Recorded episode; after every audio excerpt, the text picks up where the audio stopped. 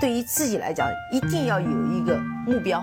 一个企业，它真的要对什么人负责任？嗯，要对社会负责任，嗯，对员工负责任，对股民负责任。这个三个责任，一个国家的发展，实体经济是永远是是顶梁柱。各位好啊，给你一个真实生动的格力电器，我们给的比你要的多。呃，上一周啊，跟一个朋友聊天，我们聊到了如何能够不受股价波动的影响，而专注于我们所投资的这家公司的呃价值。我呢是举了一个例子，我觉得还是比较贴切的，能够说明我的观点。比如说，我们花了十万块钱投资了一个朋友开的饭店，那。我们投资这个饭店，唯一的初衷或者说唯一的理由，是因为我们相信这个饭店能够经营的好，能够赚钱，我们在年底能够拿到利润的分成，是这样吗？因为没有一个报价体系非常频繁的以天为单位的告诉我们，我们投这十万块钱，明天变成了十一万，后天变成了九万。没有这样的一个体系，我们只知道我们投这十万块钱在这个饭店里面被我的朋友所很好的去利用，每天有客人，每天可以卖出很多的饭菜，有收入有盈利，每年年底我可以拿到分红，仅此而已。那我觉得我们如果把我们去投资股票、投资我们所持有的那家公司的心态和逻辑，把它换成了这个。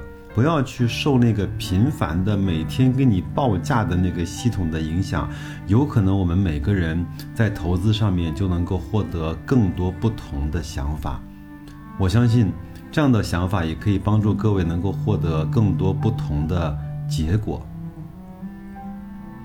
那所以说今天呢，我还是想给大家分析一篇文章，这篇文章跟股价没有关，跟以后的股价也没有关。跟什么有关呢？跟我们整个国内的家电行业在全球的竞争力的分析相关。这篇文章呢，也是我们非常熟悉的长江家电研究团队所徐春所带领的这支团队所给出的文章。那它里面会有一些文字，那我就念给你们听。那还有一些图片，我就把它截下来放在我们的节目信息里面，可以配着图片，可以去听我的文字的解读，可能会更加清楚一些。我相信这篇文章听完之后，我们会对我们整个国内的家电行业在全球的范围之内有一个比较直观的概念和印象。那从十一月二十二号开始呢，整个家电的板块已经回调了大概百分之十左右了。那整个。美的、格力和海尔呢，也分别呃下滑了百分之十五、十四以及呃十五左右。就是说，这三家龙头的家电的公司，它的股价也下滑了百分之十五左右。嗯，但是这两天又涨回去一些。那所以说，我们很多人会怀疑这个公司是不是完蛋啦？整个的行业是不是要见顶啦？嗯，那我们来看一看是什么原因。当然，嗯，因为从今年年初呢，一直整个的呃，港港股通啊，包括这个沪股通啊，一直是在北上在持有这些呃品牌和公司，大概都持有大概百分之八到十左右的股份和比例。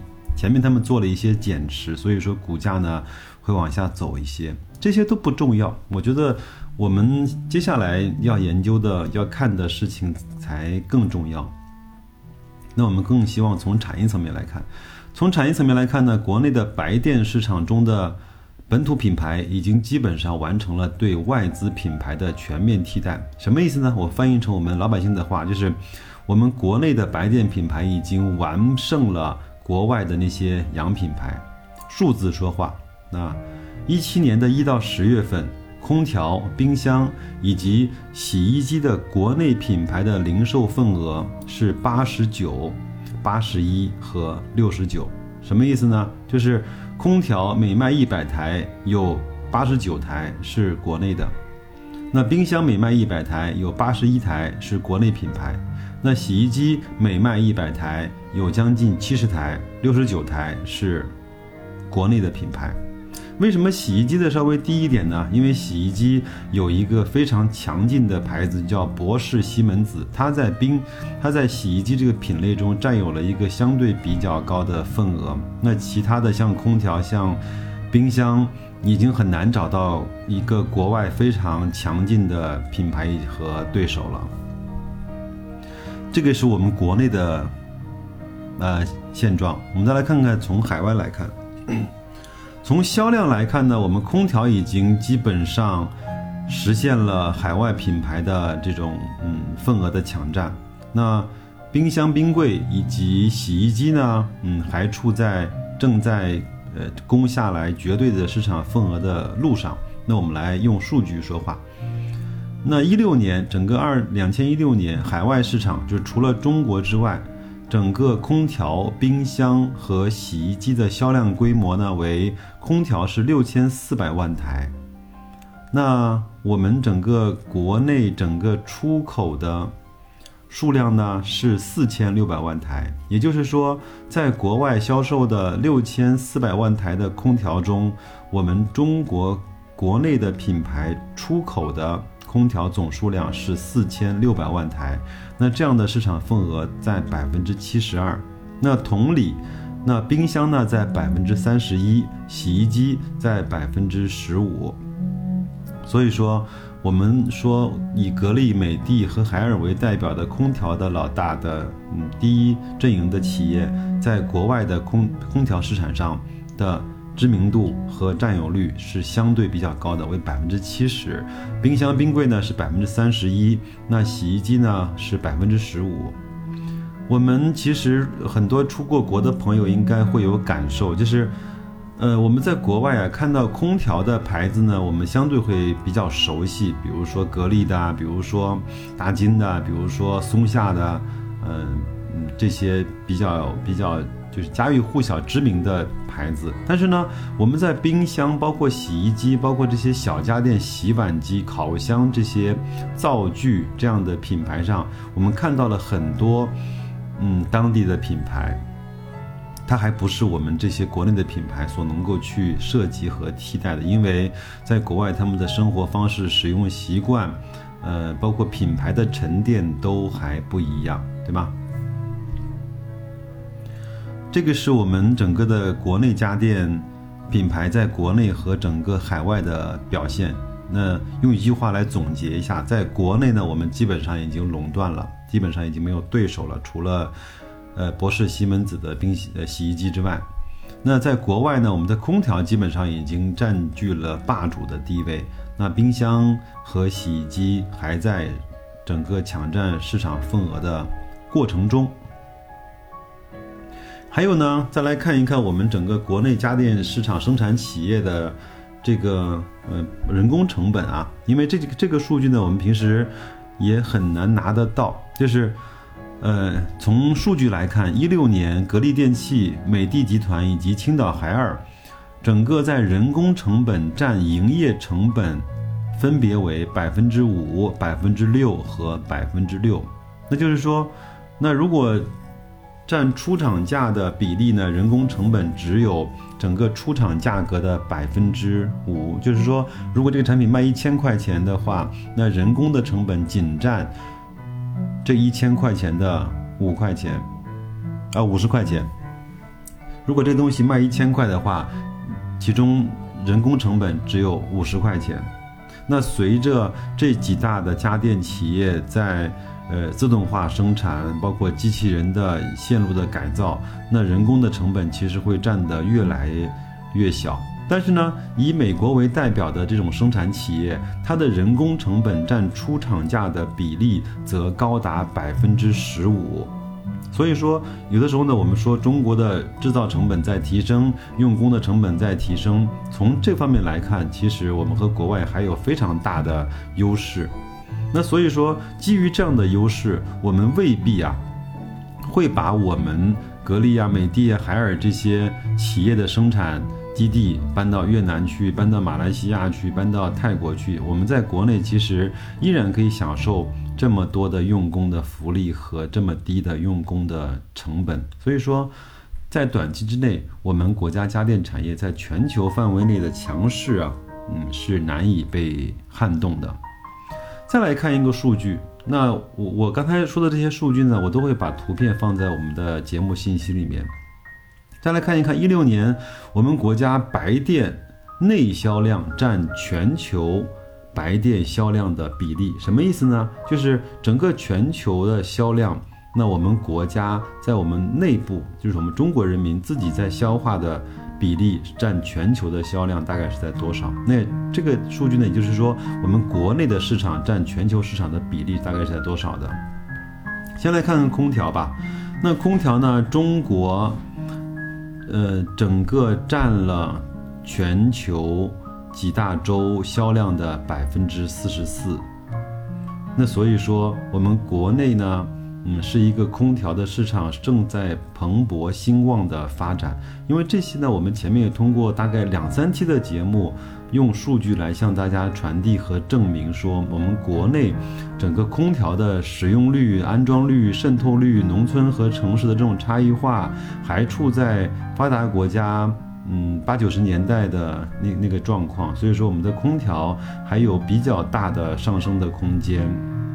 那再来看看冰箱和冰柜，冰箱和冰柜呢，我们国内整体的销量占了全球销量的百分之三十一。那洗衣机呢，整个我们国内的销量占了全球销量的百分之二十六。那从这么来看的话，洗衣机和冰箱整体的销量的。呃，提升空间包括绝对数量是要比空调要小的，嗯，那所以说，呃，另外呢，就是我知道我们很很多的家电厂商以前是从 OEM 开始的，OEM 是什么呢？OEM 就是代工嘛，就是没有你任何的牌子，你就帮我生产和制造。那逐渐从 OEM 呢过渡到了 ODM，ODM 呢就是加入了一部分的 design，就是设计。现在其实富士康跟苹果的关系，它就不完全是 OEM，其实是有一部分的 ODM。那苹果有一些呃功能，有一些外观，有一些工艺的实现，其实要靠富士康的研发。富士康对于呃生产设备的升级换代、精细化。的实现才能够帮苹果实现手机的这样的各种各样的外观和功能，包括工艺。所以说，我们很多的呃生产企业是从 OEM 到了 ODM。那么这两年呢，其实更多的厂商在做的是从 ODM 到了 OBM。什么意思呢？就是代工厂自有的品牌。这个 B 呢，就是这个 brand，就是品牌的意思。那所以说，我们也都知道，以前，呃，格力呢，它往外国出口的大部分的销量是在帮别人 OEM 的，是不出现任何格力的 logo 的。那我们也知道，格力呢曾经帮嗯大工呃大金代工过，也帮其他的品牌代工过。那么最近这两年呢？呃，我们也听到董明珠董总说，呃，那现在格力在往国外出口的这些，嗯，销量当中，有越来越多的部分是用格力的品牌在向外输出的。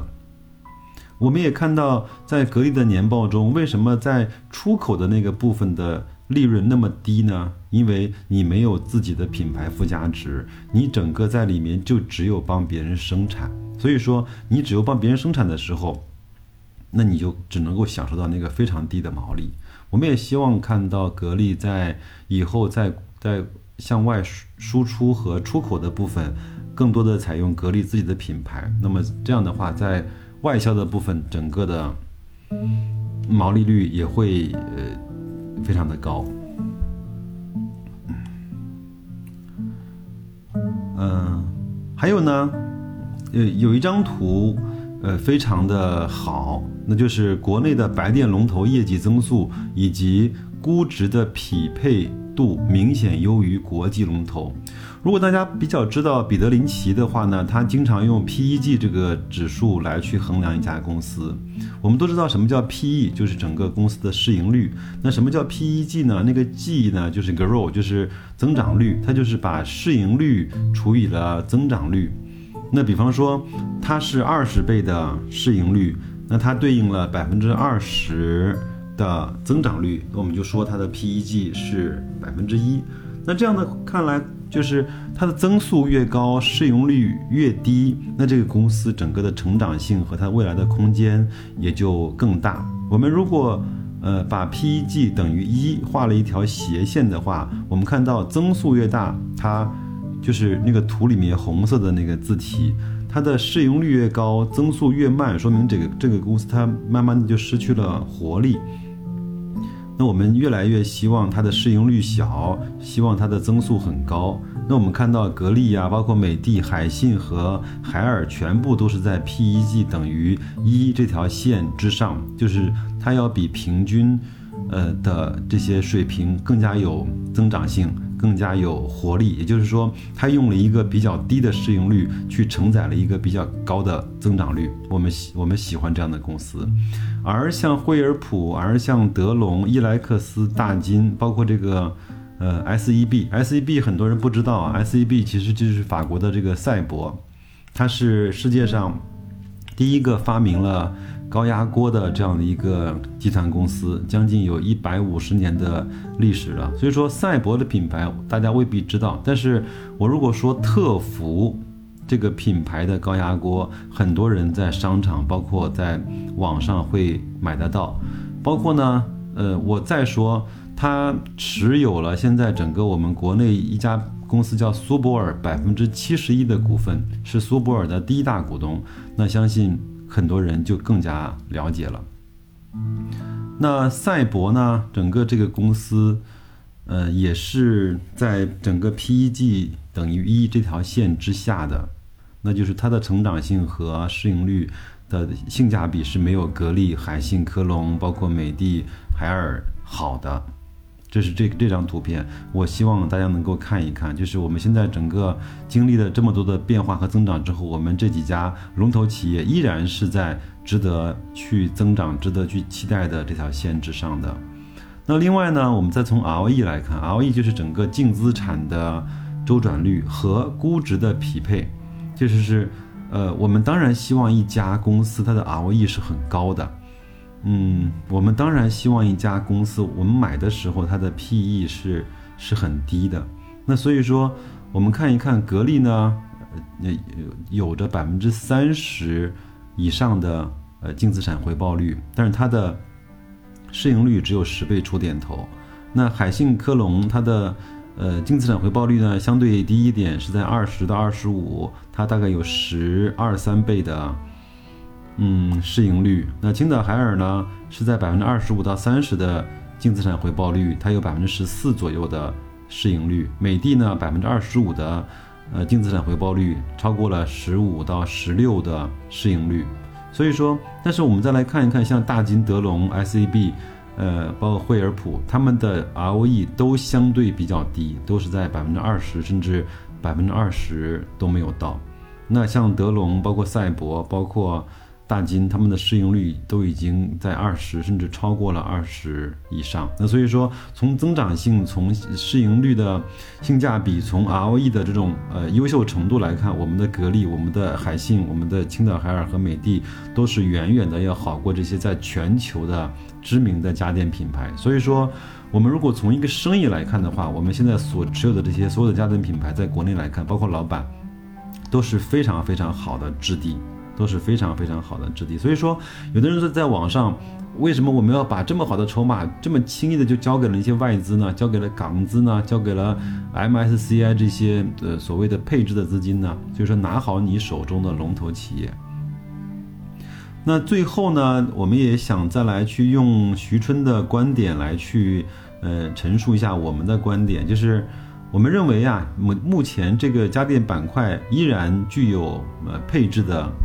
呃，就是性价比。第一呢，在当前市场，呃，缺乏较为一致的投资主线，并且番号，呃，风险的偏好比较低的背景下，业绩确定性仍然是市场配置的重要出发点。我们自去年提出的优质消费品估值提升的逻辑呢，依然是存在的。第二，在营收稳健增长。以及盈利能力存在改善预期的驱动下，龙头后续的业绩表现或持续好于市场的悲观预期。第三，家电的蓝筹蓝筹业绩增速与估值的匹配仍然是比较有优势的，并且这个优势是比较显著的。那估值呢？估值呢具有一定的安全边际，且有提升预期。所以说，这些格力、美的、海尔，包括这些像老板以及呃海信，我们仍然是建议大家去配置，建议去持有。当然，最后这段话是徐春讲的，那我只是把它念出来。那那我们用我们的实际行动，我一直在持有格力电器，也没有怎么卖出过。所以说，呃，如果还是我开头提头那个话，如果把它当成一一个生意，如果你把你的钱投给了董明珠，投给了董总，那你肯定只关心的是你在年底能够获得多少经营性的回报，而不是每天看着那个报价牌去追涨杀跌，去割肉，去，嗯，有点小的利润就把它给卖掉了。所以说，用投资生意的方式来去投资股票吧，你会获得一个完全不一样的结果，你的心态也会完全的不一样。那就这样，再见各位。